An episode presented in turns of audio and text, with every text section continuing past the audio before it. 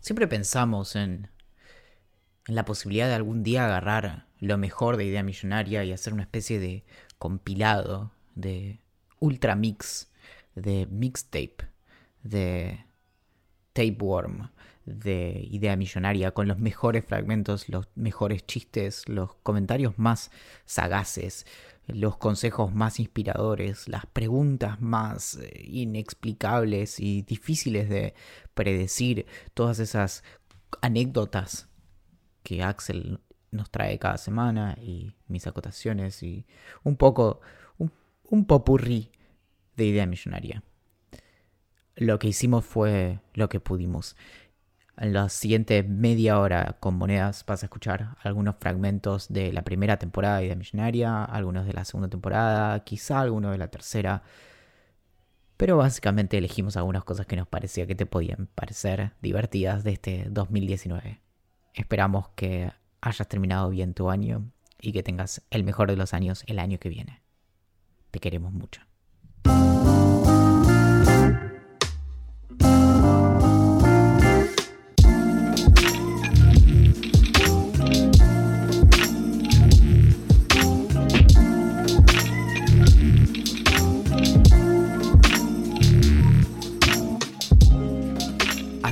Idea Millonaria, el podcast oficial de la décima competencia provincial de lagartijas.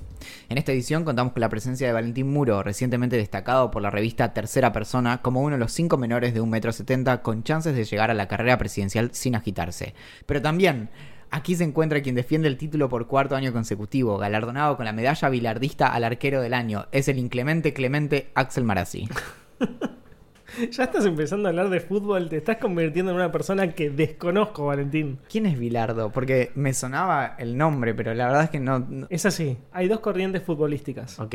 Esto es lo único, esto es sincero, esto es lo único que sé más o menos de fútbol porque en, en la redacción donde laburo están como estos dos bandos que están en todos lados, o sea, como en todo el país está dividido en dos bandos futbolísticos, que es el bilardista y el menotista. Existen dos tipos de personas. Exacto. Creo, creo, esto te lo juro, lo voy a tener que googlear después para saber si quedé como un idiota, pero vamos a contar lo que sé, quizás esté equivocado. Está el bilardista, que es la persona que, sea como sea, quiere ganar. Yo me considero parte de ese grupo, así que lo dijiste muy bien, sin saberlo. Y después está el menotista, que lo que le importa es como jugar bien. Pero lo que dicen también es como, no, si vos jugás bien, das muchos pases, mantenés la pelota, haces buenas jugadas, estudias el partido y demás, vas a terminar ganando. Entonces es el mejor estilo de juego. Y lo que dicen los bilardistas es, me chupo huevo cuántos pases hagas, me, no me importa si, si jugamos bien, si metemos algo con la mano, hay que ganar. Eso es lo que dicen cada, cada uno de los dos bandos. Pero Axel, bancarse de ser segundos también es ser campeón. Ya me, me están mareando de todos lados. bueno, muy bien, sí, sí, sí, al- algo de eso supongo que, que supuse o, o no y simplemente fue eh, mucha suerte. ¿Vos qué serías? De la corriente, sin hablar de fútbol, ¿no? Ya una cuestión de la vida, pero Sí, sí, sí. De, la, de la corriente que lo único que importa es ganar o lo que o, o que tenés que ganar bien. ¿Qué preferís? ¿Sacarte un 8 en un parcial como de orto, sacando información de donde no tení, donde no sabías que tenías o habiendo estudiado 200.000 libros? Eh, creo que mm, no lo puedo responder como Valentín, pero te puedo decir que haría Batman. Y, Sí, claro, y- y Batman sería menotista. Batman haría como le importaría el proceso, no solo el resultado. Sí, sí, claro, Batman no usa, no usa armas de fuego por ese, por eso mismo, porque tiene que ser todo como muy eh, de acuerdo a la justicia Qué y todo boludo, muy... por favor. Y bueno, es así, como no... O sea, de hecho, es, es la gran discusión y es más, uno de mis pocos artículos académicos que, que está publicado en un libro es por qué Batman no mata al Joker. Y es justamente eso, como eh, básicamente se ahorraría muchísimo dolor en el mundo y en Ciudad Gótica si Batman lo hubiera matado, lo hubiera apuñalado a- al Joker en un, en un callejón. Pero no, lo, básicamente siempre lo atrapa, lo mete preso, el otro se escapa, mata a un montón de gente y se repite. O sea, básicamente hay un montón de gente muerta por culpa de Batman. Batman es un asesino, sería. Es que eh, indirectamente sí. O sea, ¿Viste? eh, hay mucha gente que podría haber eh, no sufrido tanto o no haberse muerto si Batman hubiera matado a una persona. Es, es loquísimo. Ya que, bueno, ahora empecé, esto, el, el comienzo fue muy raro. Hablamos de fútbol y de Batman. Que eh, Estamos con todo. Creo que, estamos que con Bariloche nos. ¿Sabes qué fue igual la, la radioactividad? Sí, o los kilos de más. La- sí, la- se- se- los kilos de más me están yendo a la cabeza.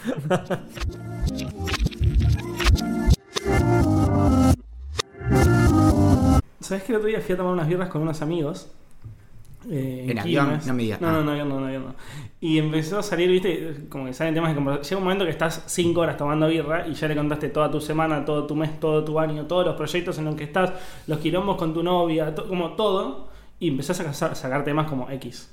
Y uno de ellos dice como, ¿cuál fue uno de los momentos más traumatizantes de tu vida?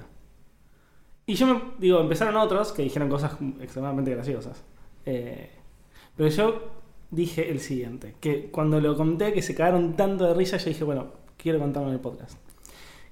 Un día yo, como todos los, la gente de bien, cuando era chiquito dormía en la cama de mis papás. Me pasaba la madrugada porque se sabe que a la noche hay monstruos que te pueden atacar, más si sos chico. Entonces tenés que irte a la, a la cama de tus padres para que ellos te protejan. Es lo que yo hacía. The, The Haunting of Axel House. The Hunting of, of Axelitos House. Y un día me levanto, como muchos días, me levanto para ir a dormir a la cama de mis papás, no sé, ponele cuatro años. No era tan chico, cuatro, cinco, no sé la verdad, pero ponele por ahí. Ya tenía como noción de lo que podía pasar, ¿me entendés? Y cuando llego a la habitación, estaba la puerta abierta y mis papás estaban teniendo relaciones sexuales.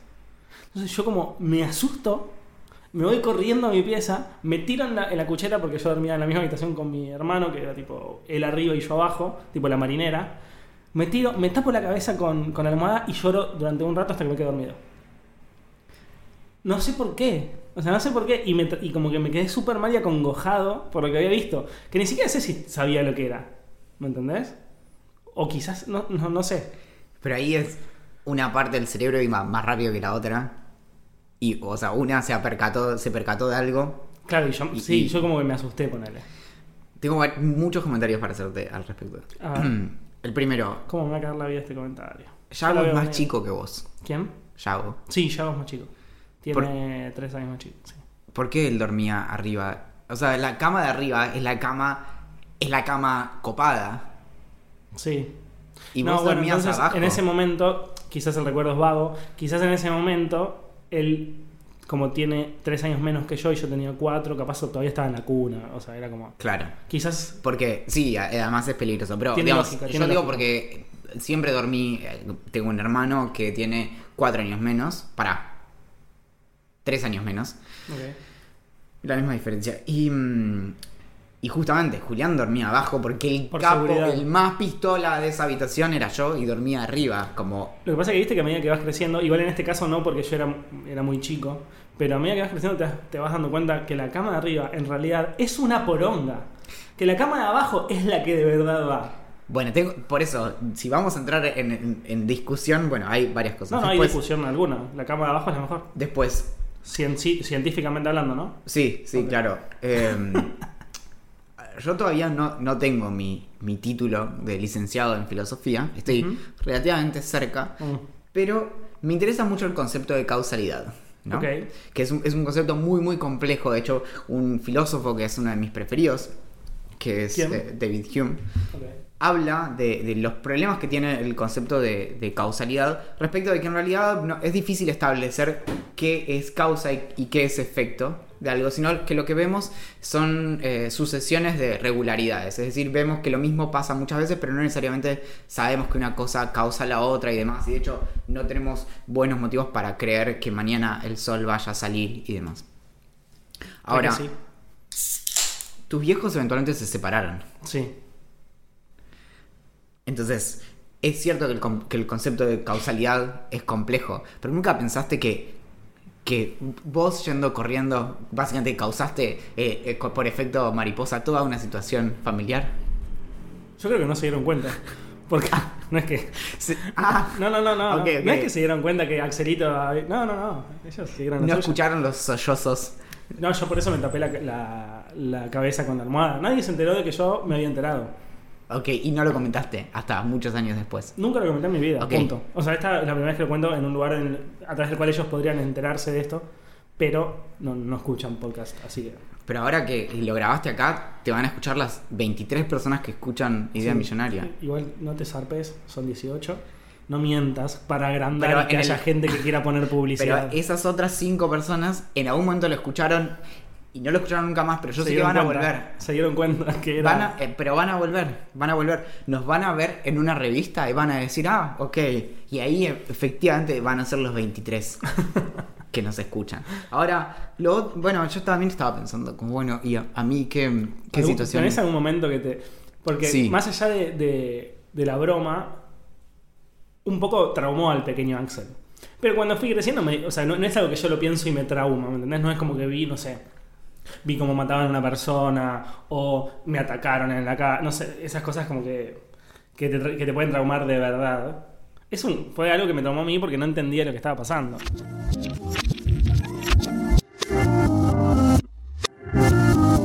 Pero hay otra historia, Axel, y esta es un poco más interesante. A ver. Ni vos ni yo vamos a recordar en qué episodio contamos acerca de la vez que fui al colegio con un micrófono pegado al pecho, grabé a un compañerito que era mi bully, le di la grabación de, es, de, de- de lo que él había dicho a, a un amigo y mi amigo fue con sus amigos a pegarle por el honor de su madre. Claro, el- tu bully había bardeado a la mamá de tu amigo. Claro, la- había.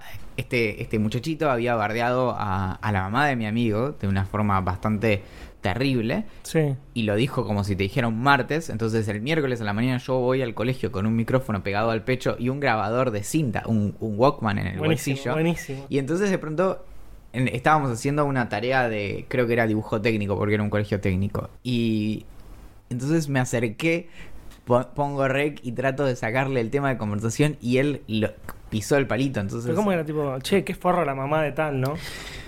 Fue algo así como, che, vos fuiste el otro día a, tal lado y, y, y, y sí, me lo había dicho el día anterior, pero dice sí, entonces como... y como él gozaba de este tipo de, de así de demostraciones de, de, de que las cosas vinculadas a mí eran una cagada. Para que te des una idea, él era muy muy fan de Green Day y yo escuchaba Blink y me bardeaba a mí por eso, me jodía porque yo escuchaba Blink y era como ¿Entendés que es, Es lo, lo- es mismo? lo mismo, ¿entendés? claro. es, es, es indistinguible una de la otra. Bueno, eh, todo resultó en eso. Bueno, cuestión que cuando me llega el PDF con todos los invitados al evento, escroleo, escroleo, escroleo, escroleo, escroleo, llego al Me final muero, me muero. y aparece. ¿El bully? Aparece el bully. y Me fue, vuelvo loco. y fue como, esto encima no, no se lo puedo decir a nadie, no lo tuiteé, ¿entendés? Estaba- yo buenísimo. me moría, estuve los cinco días ahí diciendo, como encima yo lo tuiteo. Y, y digamos, hay gente que puede llegar a googlearme y ver eso y va a encontrar un tweet mío diciendo como chicos, voy a estar en un evento con la persona por la cual me cambié de colegio y, y básicamente fue un quiebre en la adolescencia, como decís, qué chota es la adolescencia. Bueno, para mí Por fue, fue ese chabón. Claro, así que bueno, eh, llego al hotel, me baño, me pongo lindo, me perfumo, me pongo alguna remera aceptable.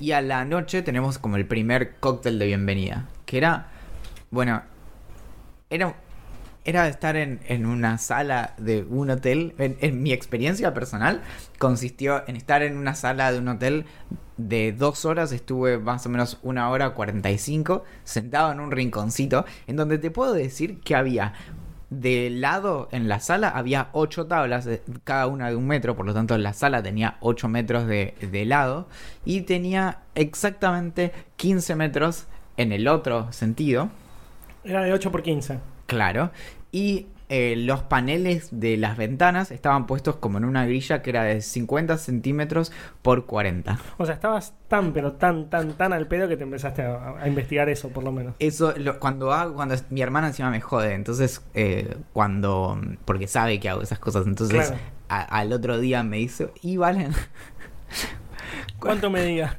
¿Cuánto medía la ¿cuántos ventana? azulejos había? Qué maldita.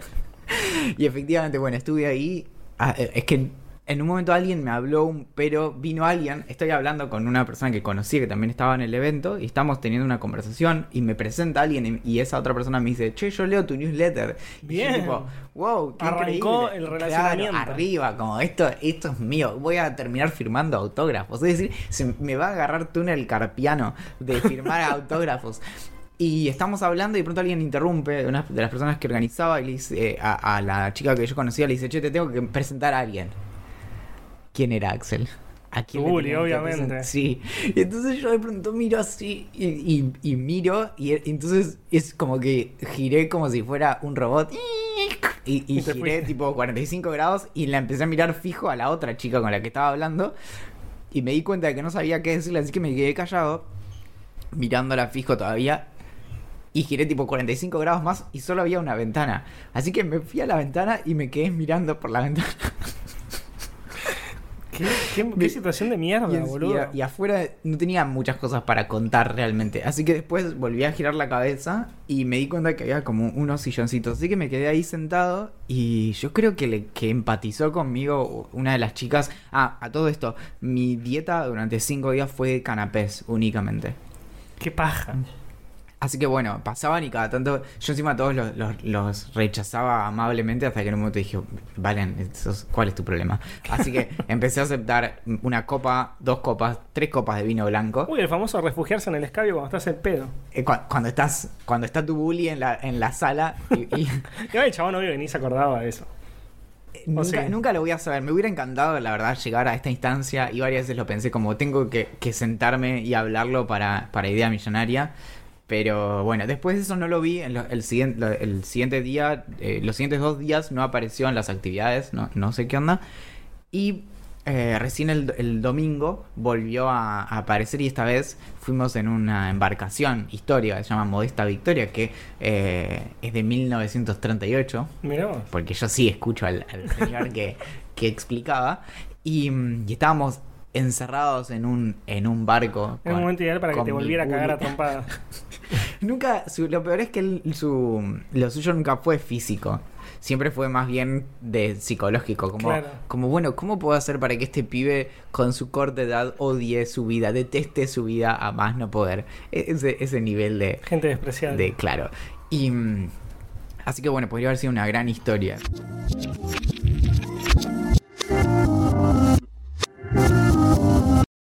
La otra vez ya te, ya te conté un poco al respecto, pero me guardé la mejor parte porque pensé que era un material increíble para el podcast. Tuve muchas mascotas a lo largo de mi vida. Mi vieja es como muy, muy de, de los animales. Tuve un boxer que era como un caballo, eh, de grande, de lo grande que era. De hecho, me- cuando era muy chiquito me subía arriba del boxer y, ca- y cabalgaba. Pobre perro. Eh, tuve varios gatos, tuve varios perros, tuve muchos hamsters, pajaritos. Pero bueno, lo que importa acá es el hámster que se llamaba Camilo, si no recuerdo mal. Creo que era Camilo. Que lo tuve durante un tiempo. Los hamsters a mí se me morían todo el tiempo. Tuviste varios. Tuve un montón de hamsters. Un montón. Tira un número. Seis. Para mí es una bestialidad. Es una bestialidad. Es una bestialidad, ¿no? Bueno. No, no soy bueno para cuidarlos. Era chico igual, pero bueno. Uno de estos hamsters, un día yo estaba, yo como los sacaba de la, de la jaula, de, de la pecera, y los tenía como en la mano y jugaba con el hamster, no sé qué. ¿Esto a qué edad? Ponele 6. 5 o 6. Tú, cuando estás terminando jardín, primaria, o sea, que ya sos grande como para poder entender el cuidado de un animal, pero no lo suficientemente como para saber que un hámster, si lo dejas en el piso, se te puede escapar, como pasó con Camilo. Y se me escapó, me fui llorando con mi vieja, le dije, mamá, se escapó Camilo. ¿Cómo que se te escapó? Sí, lo dejé en el piso para que, para que jugar y obviamente se fue. Y nosotros en mi casa teníamos eh, como dos galpones muy grandes. Y abajo de esos galpones había eh, sótanos. Los sótanos estaban como en desuso, ya no nadie bajaba, o sea, como estaban como no clausurados, pero como que cerrados. Y Camilo se metió en ese sótano, entonces como bueno, automáticamente dije, "Oh, el sexto hámster que se me muere, dije, "Ya- ya está, desapareció para siempre.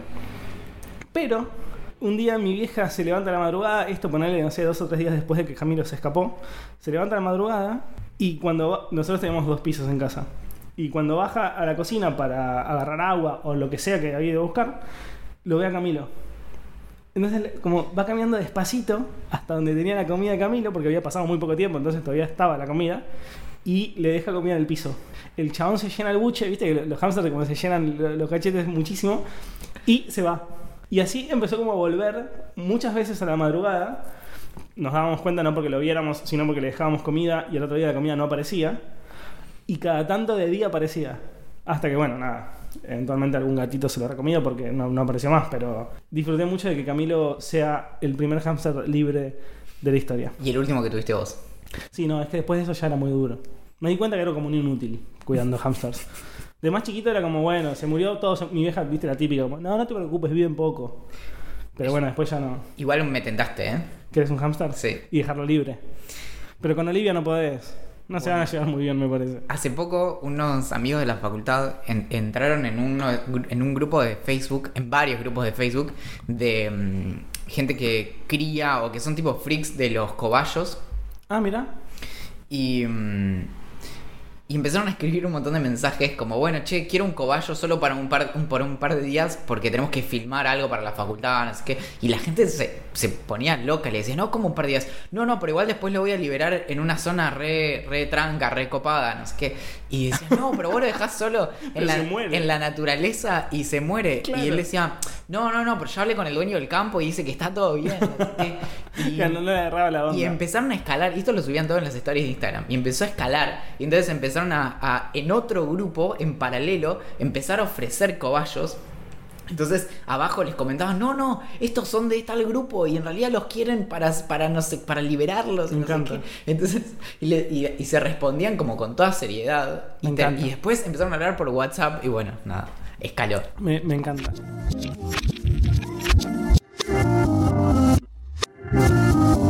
¿Tenemos alguna pregunta? Tenemos muchísimas preguntas, pero por- si no tocas la trompeta yo no pienso empezar con las preguntas. O para que la voy a buscar. Dale. ¿Eso qué, fueron? ¿Fueron los pasos? Sí. Estás despedido por hacer malos efectos especiales. ¿Qué fue eso?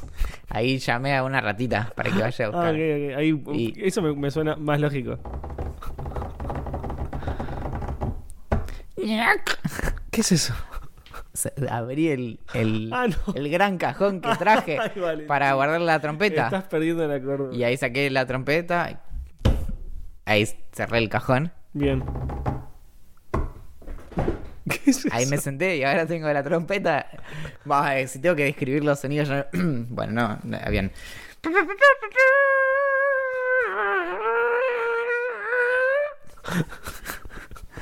Se desafinó en el viaje. Está bien, no, no es para tanto. Hay mucho polvo acá. Pregunta, Gram. Preguntas de Instagram. ¿Por qué lo leemos siempre como si, si estuviéramos en un programa de nenes? Porque, ¿no te acordás el contrato original que teníamos con el sponsor? Que este iba a ser un programa para niños y después se fue. Salió todo muy mal. Sí. No le gustó el piloto. La primera pregunta de la noche es si hemos tenido sueños astrales. Tengo un tema porque no sé ni lo que es, la verdad.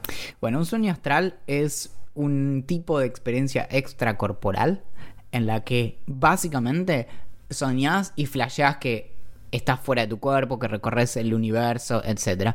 ¿Pero existe?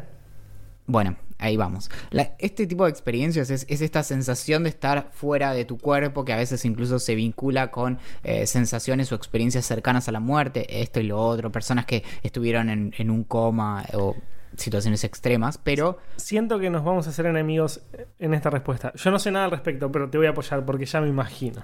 Bien, la cuestión que es muy interesante de todo esto es que más allá de, de, de la, de la experiencia en sí, es, es algo que creo que para los dos es muy importante, que es esta diferencia entre la, la espiritualidad y la superstición vinculada a eso. Es decir, uno puede tener una, una experiencia extracorporal y uno puede tener la vivencia de un sueño astral. Ahora, que eso signifique que realmente uno estuvo fuera de su cuerpo es otra discusión.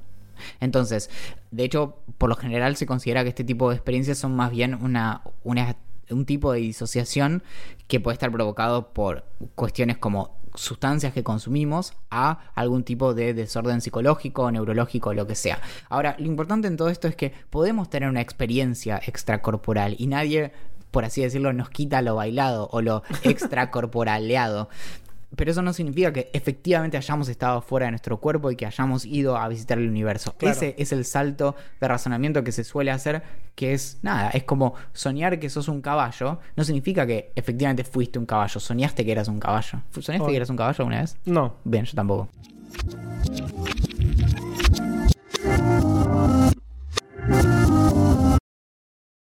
¿Cuántos por qué se le puede hacer una situación para que deje de tener sentido lógico? Nos pregunta Andrés.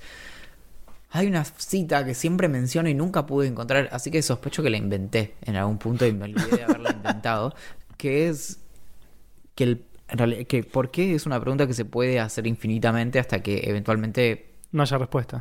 Claro, en realidad tenemos que seguir trabajando. Creo que siempre hay así, como llega un punto donde creo que lo que hace es que te enfrenta a la, a la pregunta existencialista más importante de, de todas, que es cuál es el sentido. Porque empezás a, indagar, indagar, indagar por qué, y te, bueno, ¿por qué es así? Como, Claro. No sé, hay muchas preguntas respecto de, la, de las leyes de la física, por ejemplo. Las leyes de la física son las que hacen posible que nosotros existamos y que todo el universo exista y demás. ¿Y, y por qué son esas leyes y no otras? ¿Podría existir un universo en donde la- alguna ley fuera distinta, la velocidad de la luz fuera unos kilómetros más, unos kilómetros menos. Y ahí hay algo muy interesante que es, bueno, supongamos que hay distintos universos posibles en donde hay distintas leyes de la física. Esto estudia la lógica modal y la física. Y mm, lo que te hace preguntarte a veces es, bueno, el, el sentido por el cual existe todo esto es para que nosotros podamos existir y somos la manifestación del universo pensándose a sí mismo. Entonces, nosotros eh, tiene algo que ver con algo que se llama principio antrópico débil, que lo menciona Stephen Hawking en su libro Breve Historia del Tiempo, que es esta idea de, bueno, ¿por qué existimos? Bueno, porque no podríamos no existir dadas estas, estas reglas y somos nuestra, somos el universo pensándose a sí mismo. Precioso.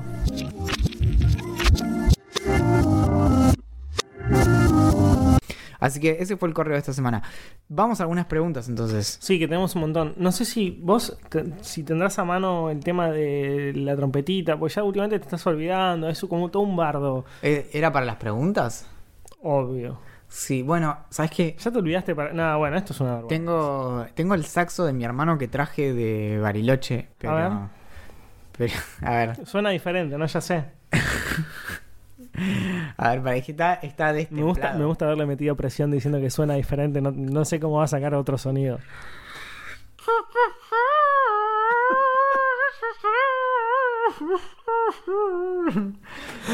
Pregunta, gran. Preguntas de Instagram. Bien. Muy bien. No sé, no sé qué momento se está yendo. Está, es como todo medio psicodélico, ¿no? Re, re, yo sabía que había algo en el agua. Es como... mm, Me hace pensar en, en la sirenita. A ver si me sale. Eh, en la... No me acordaba que la canción era así, ahora me la acuerdo. Sí. Bajo el mar. Bueno, ¿Está bien mentirle a alguien para motivarlo o motivarla? Pregunta Juan. Es una gran pregunta y a mí me parece que sí, está bien. bien, depende. Esto es muy divertido porque nos Ya lleva... salió el filósofo nos- nos con el depende. Esto nos lleva a, a nuestra siguiente clase de ética en idea millonaria, porque todo en realidad, si lo notaron, es una gran clase de filosofía eh, disuelta y disfrazada en... ¿Cuántos vamos? Como treinta y pico episodios, pero muy bien. Depende, si vos sos, si tomás una ética deontológica, como sería la ética de Kant, en donde el deber ¿Qué va es deontológica? tiene- que remite directamente al deber. Bien. Entonces, ahí vos pondrías una, una regla universal que todos tenemos que cumplir y entonces vos uni- universalizás tu conducta. Entonces decís, ¿qué pasa?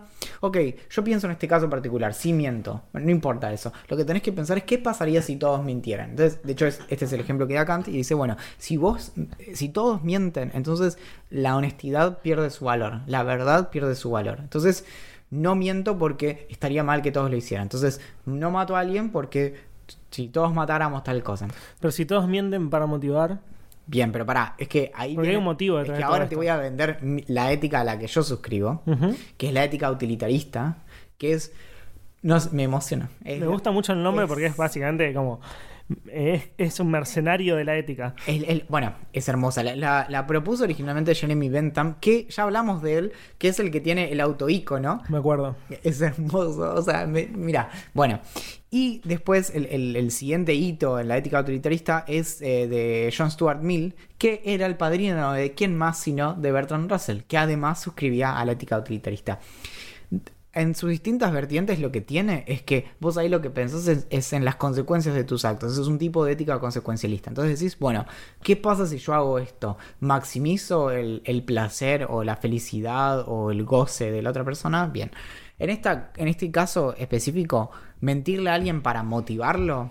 Y podemos pensar las consecuencias finales de esto. Por ejemplo, podemos decirle a alguien, falta poco para que siga corriendo y esa persona siga corriendo y efectivamente, por ejemplo, termine una carrera, pero si le hubiéramos dicho, no, te falta un montón, por ahí la persona la quedaba en el medio y se ponía a jugar al Candy Crush al costado del camino. Fortnite. Igual sí. Al Fortnite al costado del camino en el celular. Yo siempre tengo la compu bajo el brazo. Incluso cuando corro una maratón. Por eso te cuesta terminar la maratón, por eso habría que mentirte para motivarte, ¿te das cuenta? Bien, entonces ahí no sé qué opinas vos, pero a nivel utilitarista y pensando en, en la consecuencia final de esto, A mí me encanta la ética utilitarista. Yo creo que si no se queda en la mentira y va un paso más allá, va hacia otro objetivo final. Para mí, si la mentira tiene intención de ayudar a la persona a la que le estás mintiendo, va. Sí, pero con un montón de salvedades. Porque, por Sin ejemplo, duda, hay el discurso religioso, que es básicamente una gran mentira recontra adornada. Chao, followers. Chao, ideantes. Si saben cómo me pongo, ¿para qué me invitan? ¿Para qué me invitan? Entonces, en ese caso, por ejemplo, y no, eso es vivir en la mentira. Ahora, si la mentira va hacia algo más, Me gusta, me gusta, Sí. me gusta mucho. Bien. No conocía la ética utilitarista y suscribo. no, es muy lindo. muy lindo.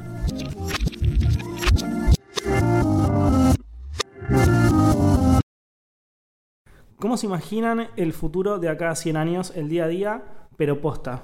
Nos pregunta Yakuzi Grams. En 100 años es mucho tiempo y la tecnología avanza muy rápido. Yo creo que como mínimo va a haber autos que se manejen solos. O. No, no creo que haya autos voladores, pero autos que se manejen solos, como que va a dejar de existir la idea de. Son dos generaciones nada más, igual, no es tanto. Pero me parecería raro que la gente siga manejando eh, si no es por placer. Como que para mí el, el 90% de la gente no va a manejar. 2118, ¿no? Pensarlo al revés. Pensar qué pasaba hace 100 años, ¿no? Se terminaba la Primera Guerra Mundial, Pero había... es diferente para mí. Sí, bueno. Porque la- la ex- es, es exponencial como hoy está creciendo la tecnología y los listo. avances. Este fue el último capítulo de Idea Millonaria. ¿Por qué? Era- porque todo este era, era una especie de prueba, como el... ¿Viste el experimento del canario en la mina? Que cuando se muere el canario es que la mina se volvió tóxica y hay que salir corriendo. Bueno, la palabra exponencial era el canario en esta mina. Bueno, Y vos, rápidamente. pisaste, y vos pisaste el palito. Fueron 15 capítulos, pero estuvo bien. Estuvo bueno. En el, en el, el test anterior creo que llegamos a 10. Así que bueno, va a haber que empezar un nuevo podcast. hasta, hasta que esto pase finalmente. Y tengamos millones de capítulos. Sí. Bueno, si no te gusta exponencial, que crece mucho más rápido a medida que, que hay más avances, Ah. Que lo que pasaba, lo que sucedía anteriormente. Sí, es muy difícil, es muy Es difícil saber. eh, lo que sí hay muchas cosas que se suele estimar que van a ser muy distintas y son las que terminan siendo como bastante parecidas. Eh, lo, lo que es increíble es que muchas veces en los últimos 30 años pasaron muchísimas cosas, sobre todo a partir de que aparece eh, Internet y luego aparece la web y ahora, bueno, hay muchas cosas vinculadas a la computación que hacen muy difícil eso. Y lo que se puede decir hacia atrás también es que hay, hubo momentos en la historia en donde era, teníamos buenas, buenos motivos para creer que nuestra vida iba a ser muy muy parecida a la de nuestros padres y de nuestros abuelos, de nuestros bisabuelos y demás, y no, no cambiaba tanto y la vida en, no sé, en el, en el 1100 no era muy distinta del 1200 o del 1300, no, no había cambios fundamentales. Y Sí. ahora, Pero del 1900 al 2000 fue una bestialidad. claro, claro, Incluso del 2000 al 2018 es muy zarpado todo lo que se avanzó. ya hay muchos cambios, claro. Claro. Sí, sí, por eso me da mucha impresión cuando alguien me dice que tiene 17 años, que significa que no vivió, no sé, la crisis del 2001 o, Claro. o no, no sabe lo que fue el I2K. Buenísimo, entonces comprobamos que es exponencial. Genial, pasamos a la siguiente que la escribió Duno.